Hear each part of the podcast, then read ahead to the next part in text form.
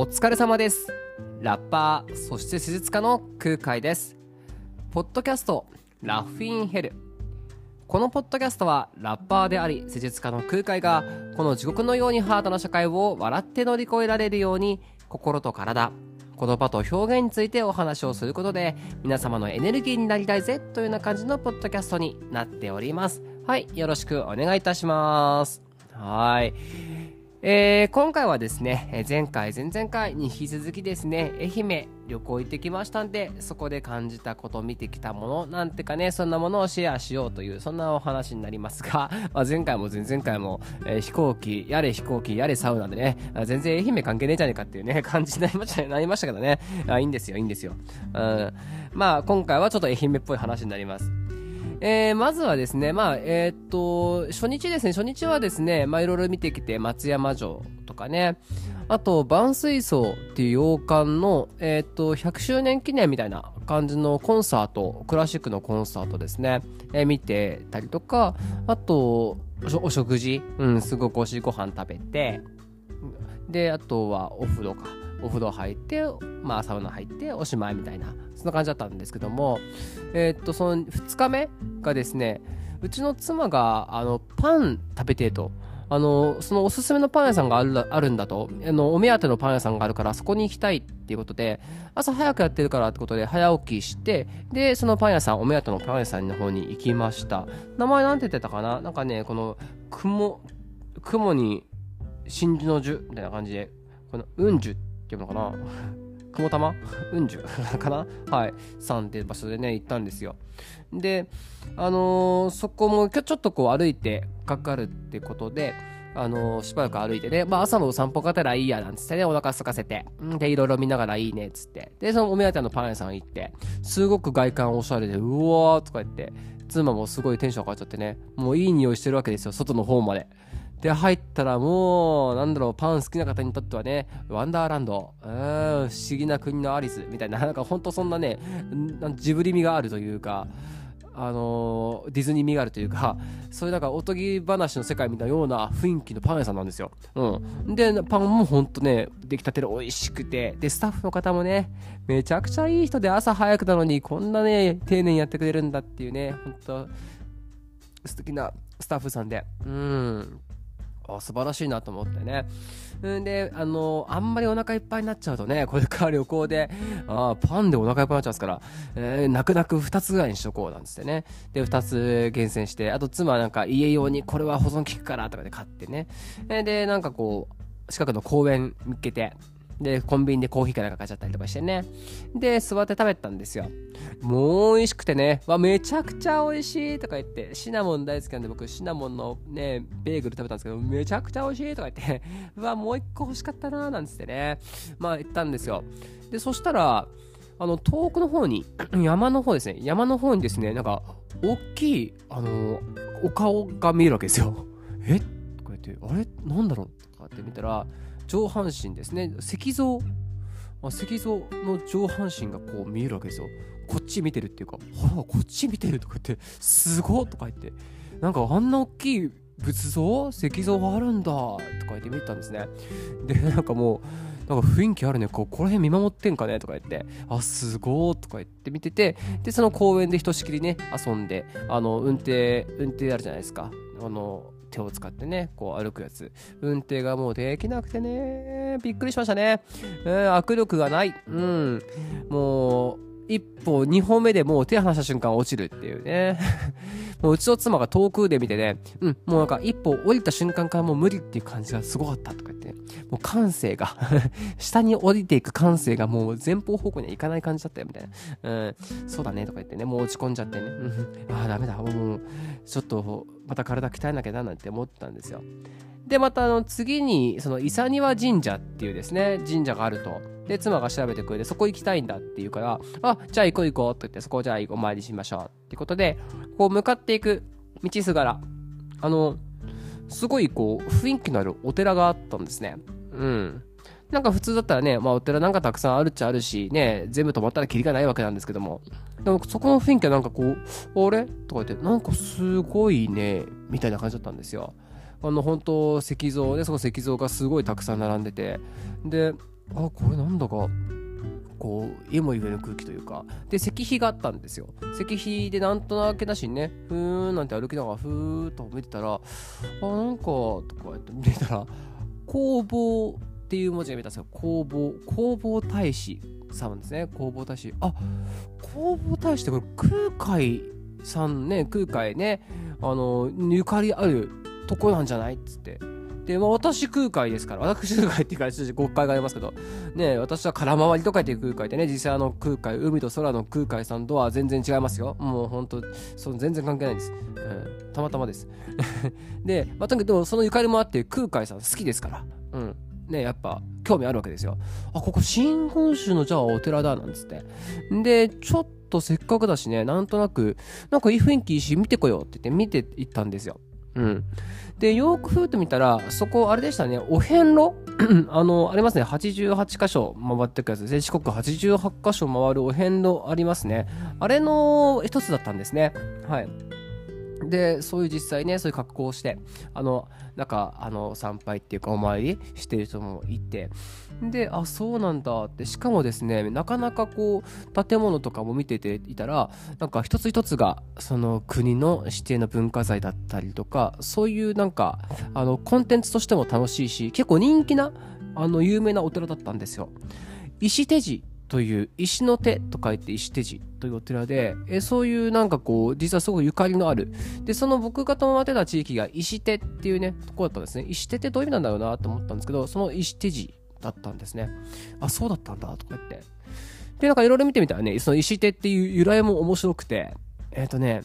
その、もともと、その、えー、大きい地主の人かな？なんかこう商売をしてる人がいて、で、そのお家にですね、こう、僧、ね、僧侶の方が入ってきたと。で、もう本当に泊まる場所がなくて本当に困っているので、あの止めてくれませんかっていうふうにこうお願いしたらしいですね。すいません、どうかお願いしますと、どこでも、どこでもいいんで止めてくださいっていうふうにお願いしたと。そしたらなんか、その仕事をして忙しかったのもあったのか、なんかよく聞こえなかったのもあって、なんかもうすごいしつこいし、もう邪険にしてバーッとふっつき飛ばしたと。うん。で、あんなやつって、そんなの働かなく行くそんな汚くてね。で、止まって、止まれないっていうのは、前は働かないのはいけないんだろみたいな。うん。そんなの知らない出てけと。で、突き飛ばしたと。そしたら、こう、なんだっけ、こう、宅発、わかりますかね？いろいろお金とか入れてもらう鉢ですね。てが割れ、8個に割れてしまったと。うん。で、で残念そうにその層が帰っていった。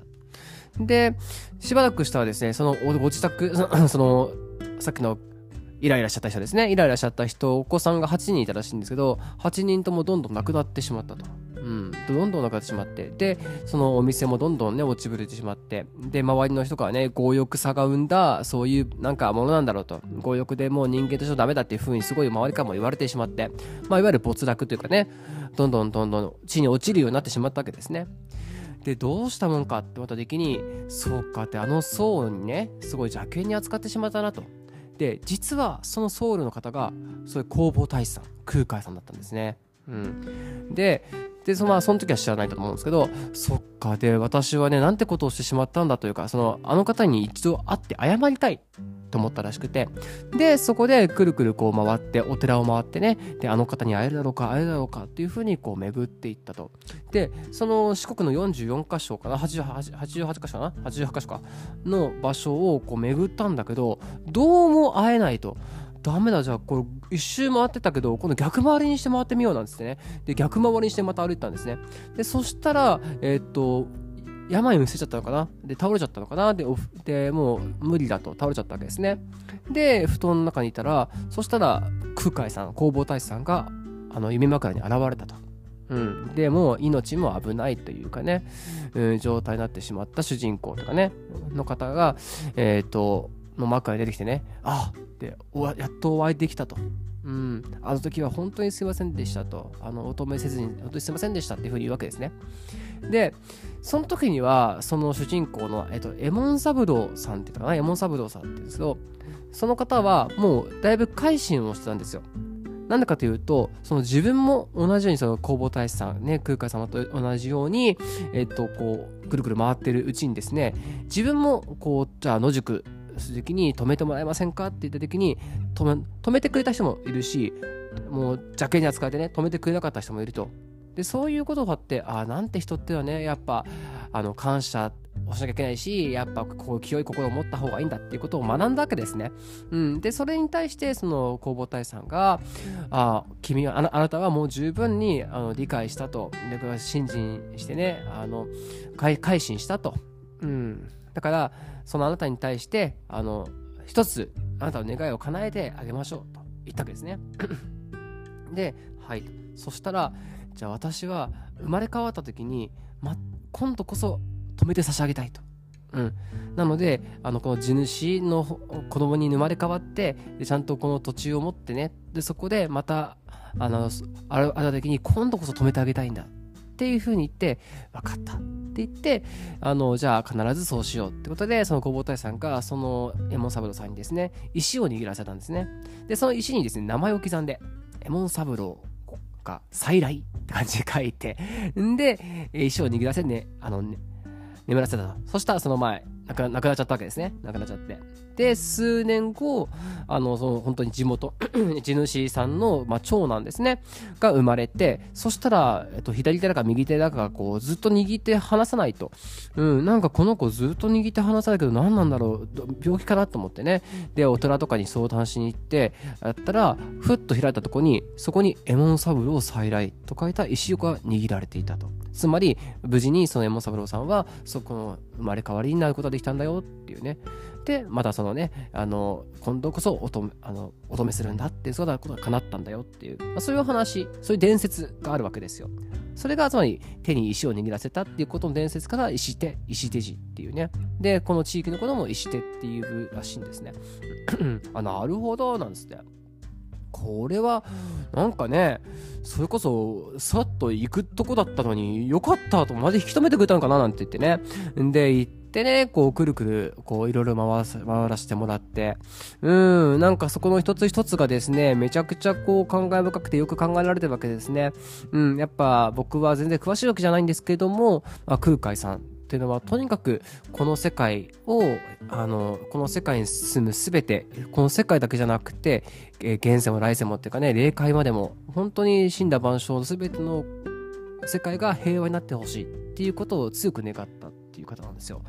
で即身仏ですねご自身が、まあ、あの生きたまま仏になってでそれでずっとこの町この国世界ですねをずっと見守り続けるっていうことをしてる人なんですけどもうそこそれにまさに通ずるお寺だったんですね。うわーと思って一つ一つに触れてねこんな本当一個一個がですねこう輪をくぐってくださいってね、えー、そうするとこれ叶えますよだったりとかあとこう洞窟があってねその洞窟にマントラっていうものがあってそこにこう金のマントラなんですね、えー、と金のマントラっていうのはそのマントラっていうと普通は 2D 絵で描かれてるんですけどそこでは仏像の配置で置かれていてあとその道とかもですねこう名前がついた道でこう端々っていうかねところどころにこう仏とはどういうことかっていうねこうこういろんな教えが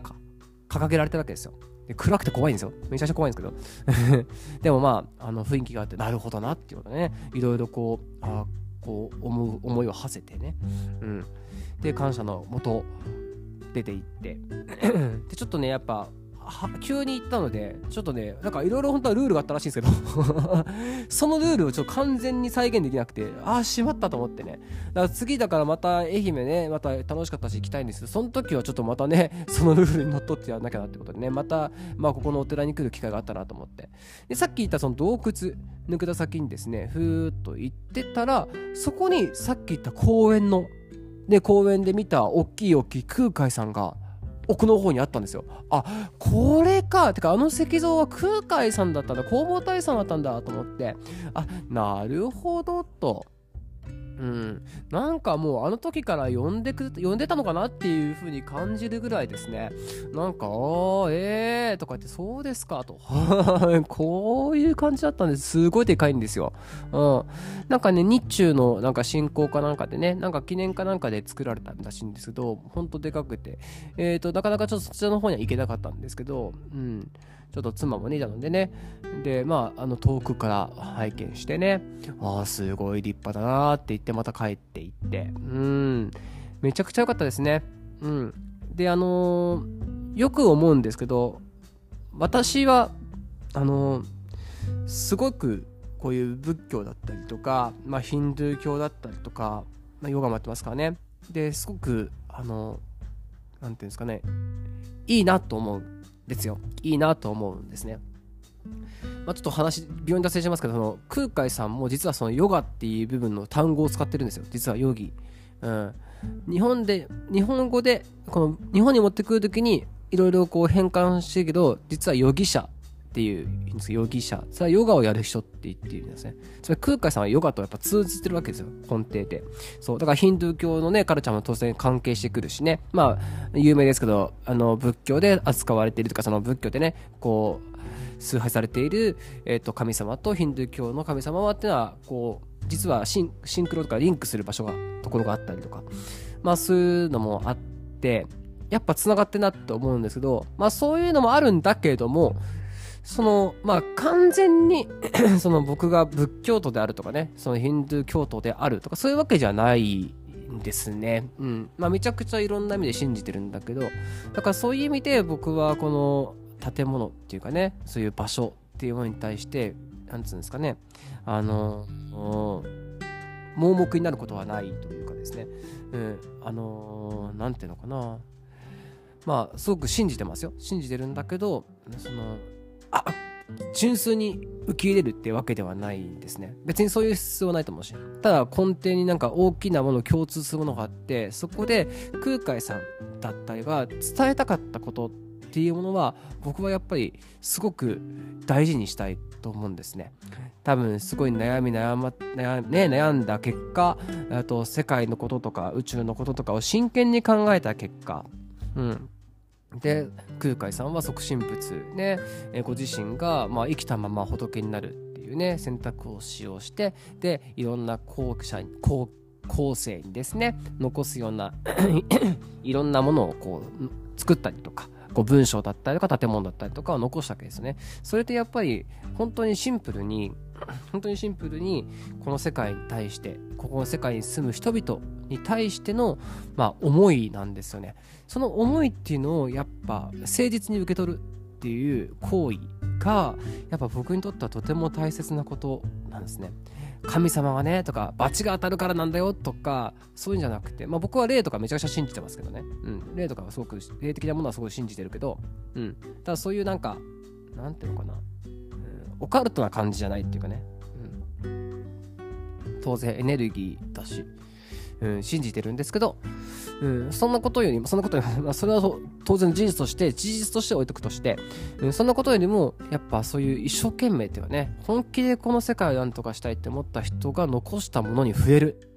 っていうことは、で、またそれを引き継いでいるものに引き継ごうとしたね、その意思を引き継ごうとした者たちの方たちの、えー、っと、意思に触れるっていうのは、やっぱりいいことだと思いました。はい。僕もやっぱり、えー、っと、例えばね、あの、お願いするじゃないですか。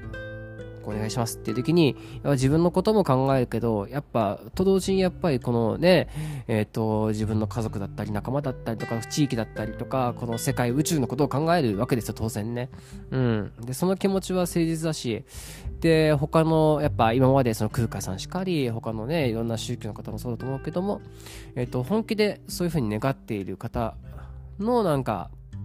意思っていうものをね、に対して敬意があるので、うん。で、僕もなんかその今回石手寺っていう場所で、なんかすごく、あそういう空海さんのね、意思だったりとか、うん、考え方の一端に触れて、あ、僕も本当心からこの世界っていうものに対して平和を願おうって思いました。うん。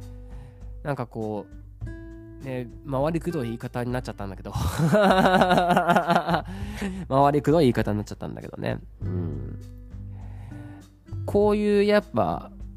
うん難しいじゃないですか。宗教っていうのはね。今回のこと今回っていうか なんですか。今現在起こってる宗教の問題もあるしね、うん、でその宗教っていうものに対してその宗教内でもじゃあ考え方がいっぱいあるしねって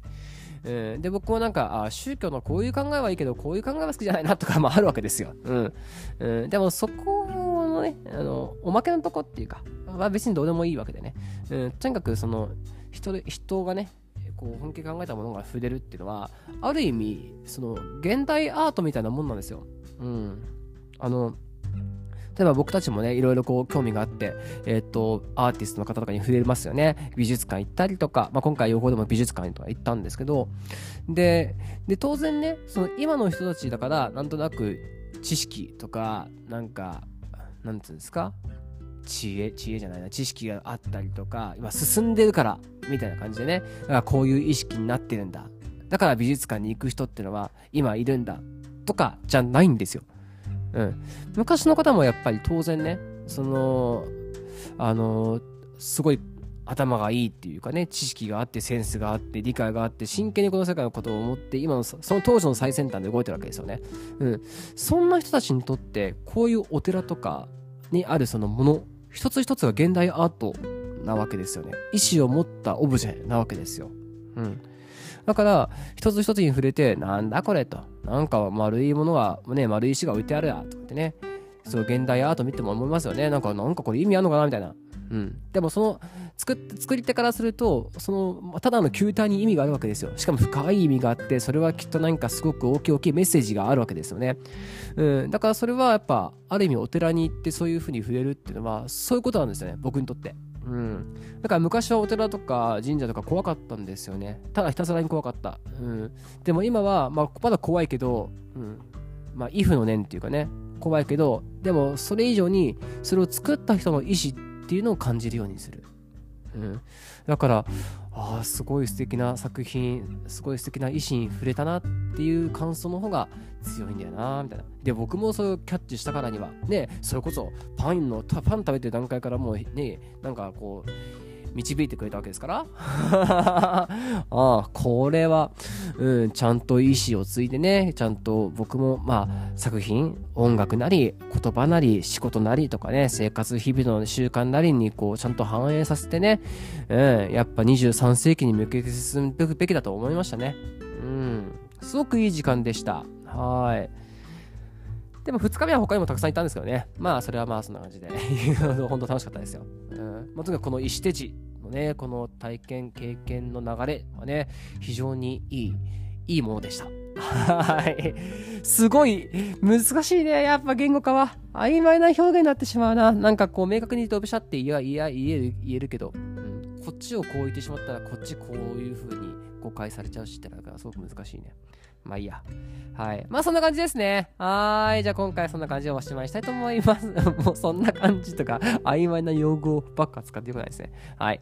まあ、え引き続き月火金曜日、えー、毎回夕、大体夕方ぐらいにですね、エピソードを更新しています。はい。えー、っとですね、さっきの23世紀の象形だったりとかですね、マシュマロだったりとか、いろんなものをぜひぜひ、こちらの空海ですね、空回りの方の空海の方もぜひチェックよろしくお願いします。いやー、工房大佐のね、方の空海さんもちょっと勉強しようと思いましたね。えー、一時期してたんだけど、最近ね、してなかったから、また興味持ったんで、そっちの方もね、ディグってみたいと思います。じゃあね、バイバーイ。